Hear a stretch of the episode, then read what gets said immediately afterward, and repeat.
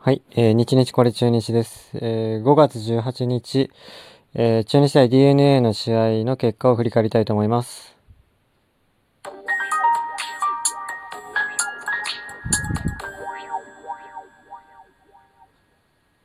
はい、えー、5月18日ですが、えー、中日は、えー、ハマスターで、えー、DNA と10回戦がありました。結果ですが、5対1で中日が勝ちました。はい。よかったです。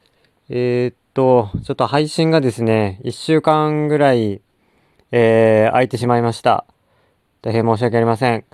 えー、っと、ちょっとね、中日の試合の振り返りの前に、やっぱりあの続ける、継続って本当に難しいですね。毎日継続するって。うん。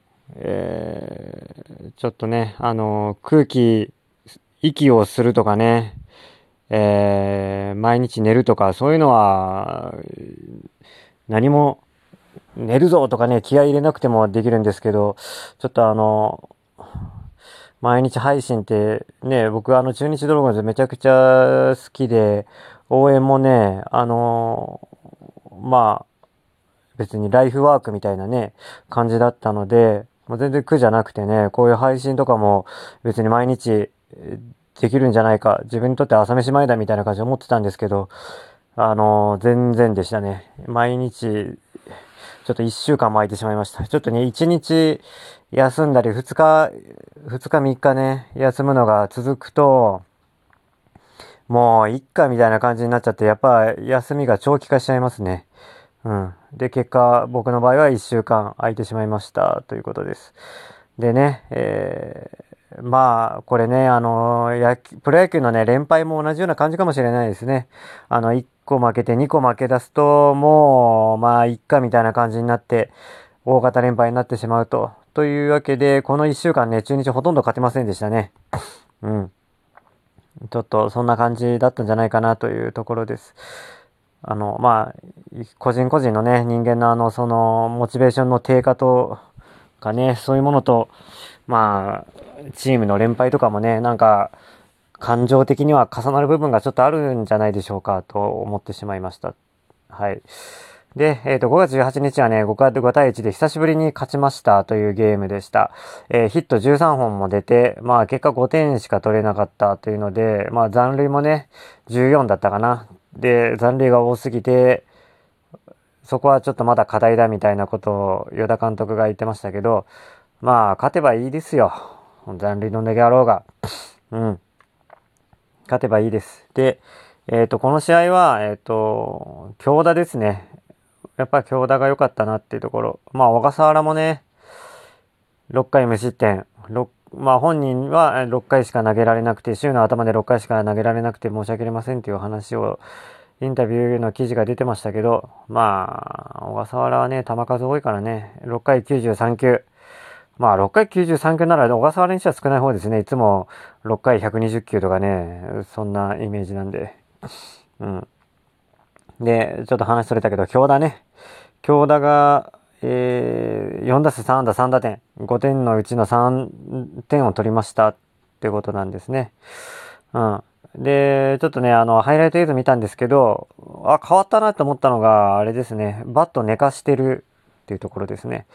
あのバット寝かしてて、なんかもう見るからに、えっ、ー、と、なんだろう、バットが最短距離で出てきてるな、ボだからボールをよく見れてるなっていう感じが、もうテレビからもね、わかるような気がしました。うん。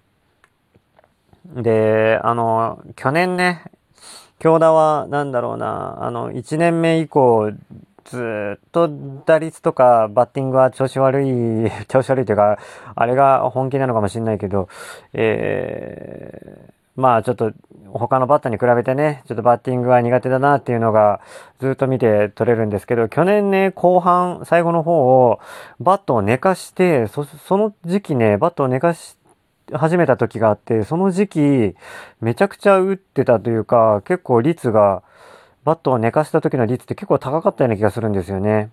で、バットは寝かした方がいいんじゃねえかみたいな感じになってたんだけど、結局なんかあのー、オープン戦とかの春季キャンプで、やっぱりあの、なんだろうな、正しい形にしたいみたいなのでバットを起こしたんですけど、やっぱバットをね、そ、そんなことが書いてあったような気がしたんだけど、でもね、やっぱ教団はね、あの、バットは縦にすると、もう全然ダメですね。あの、なんか、体、体に合ってないんだろうか。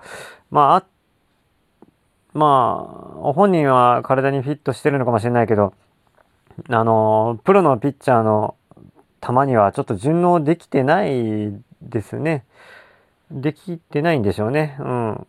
だから、あの、やっぱりバット寝かせて、バット最短距離、多分ね、あの、そっちの方が最短距離で出ると思うんですよね。だから、あの、低めのね、あの、落ちるボールって、もうブンブン振りまくってたけど、ハイライト映像見ると、ほとんど手出してないですからね、低めの落ちる球に。うん。だからそこだけでも十分、あの有利なカウントになって、あのなんだろうな、あの、打ちやすいボールが来るんでね、あのやっぱ寝かしての方がいいんじゃないかなと思います。で、えっと、この1週間、全然勝ててなかったんですけど、一つの要因としてあるのがビシエドですね。ビシエド出てるはいいんだけど、あの、16打席ノーヒットなんでしたっけ？うん、という状況で、やっぱあの、中日というのはビシエド頼みのチームなんですよ。結局。あの、ビシエドが、えー、故障者リストじゃないけど、に、あのー、ね、あの、怪我で出れない時は、もう、とてもひどい勝率になってしまいますし、まあ、ビシエド出ててもね、あの、打てないと、あの、やっぱとてもひどい成績になってしまうんですよ。今もうビシエド2割4分4厘ですからね。なんかね、あの、タイロンウッズと比べてしまうとね、ちょっとかわいそうかもしれないけど、あの全然物足りないですね。本当に。えー、去年もね、2割6分7厘だったんですよね、実は。注意出して取った2018年が3割4分8厘。これが最高打率で、その次、2019年が3割1分5厘。で、2年間だけなんですよね。あの、3割打ったのが。うん。だからね、タイロンウッズとかと比べると、やっぱちょっと物足りないなーって感じはします。チャンスで打ってくれればね、別に問題ないんですけど。うん。去年もね、あの、2割6分7厘だったけど、打点は82なんですよね。うん。だからね、あのー、得点圏も別にいいわけじゃないし、うん。ちょっとね、扱いが、難しい外国人になってきてしまってますよね。まあ、ただね、あの、調子がいい時は、本当に、あの、心強いバッターなので、なんかね、その、スランプの時期を短くするようなことをね、取り組んでほしいですよね。まあ、これ自分にも言える話なんですけどね、振り返ってね。やっぱ不調の時を短くする好調の時は長くする。これって本当難しいですよね。あの、常にね、調子が悪いとかっていうのは、簡単にそういう状況は作れてしまいますけど、好調を維持するとか、あの、不調から好調に切り替えるっていうのは、なかなか本当に日々のね、あの、絶え間ぬ改善、努力とかが必要になってきますし、まあ、ちょっと見てるね、プロ野球を見てるファンはね、ほんと気楽なもんですけど、まあそのファンもね、あの、まあ自分も含みなんですけど、まあ日々、ね、まあ会社員の方が多いかもしれないですけど、まあ会社行ってね、日々絶好調なわけじゃないですよね。うん。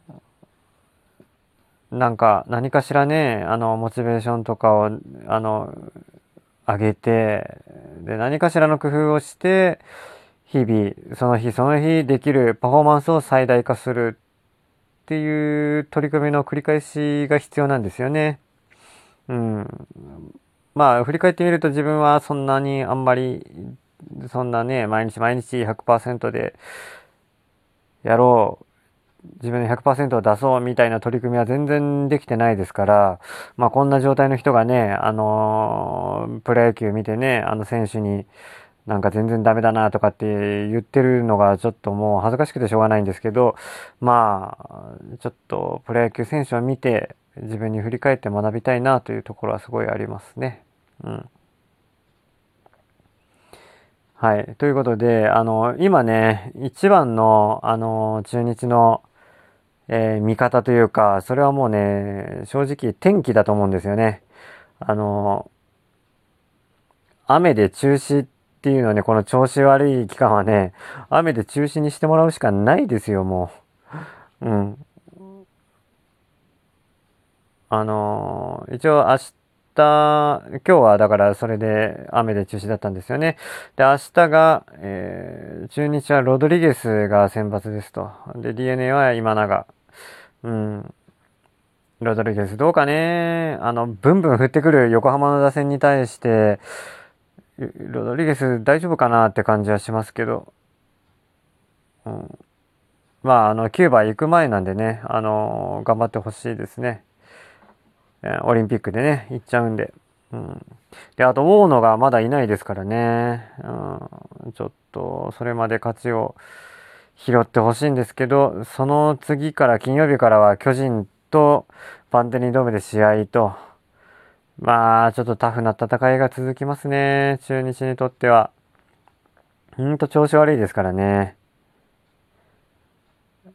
で、来週からは、来週の火曜日からはもう、交流戦ですって。バンテリンドームでソフトバンクと火曜日から。まあ、バン、交流戦でどんだけ負けるかですね。本当に。4割勝てるかなって感じ。5割以上目指してほしいですけど、うん。というわけで、あのー、久しぶりの配信となってしまいました。あの、応援は毎日続けておりますが、えー、ちょっと配信もちゃんとできるようにしていきます。